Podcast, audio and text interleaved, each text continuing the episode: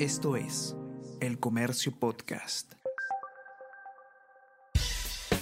Buenos días, mi nombre es Soine Díaz, periodista del Comercio, y estas son las cinco noticias más importantes de hoy, martes 8 de noviembre.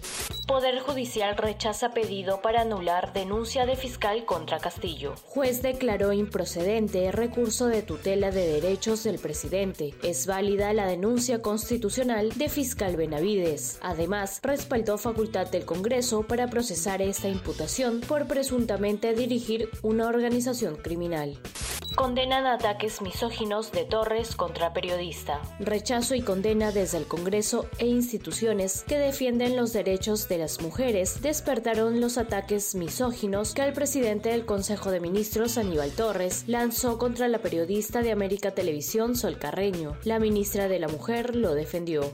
Declaración de Odebrecht en juicio de Humala se reprograma para enero. Luego de que la Fiscalía de Brasil suspendiera la cooperación internacional de la empresa Odebrecht, la jueza Naiko Coronado aceptó solicitud del Ministerio Público para reprogramar la declaración de cinco directivos de la referida empresa en el juicio al expresidente Ollanta Humala y su esposa Nadine Heredia para enero del 2023 sistemas de alerta temprana aún no están instaladas. Anoche la población participó en el tercer simulacro nacional multipeligro. El MTC no activó su herramienta de mensajería, falta implementar los sistemas de alarma ante desastres.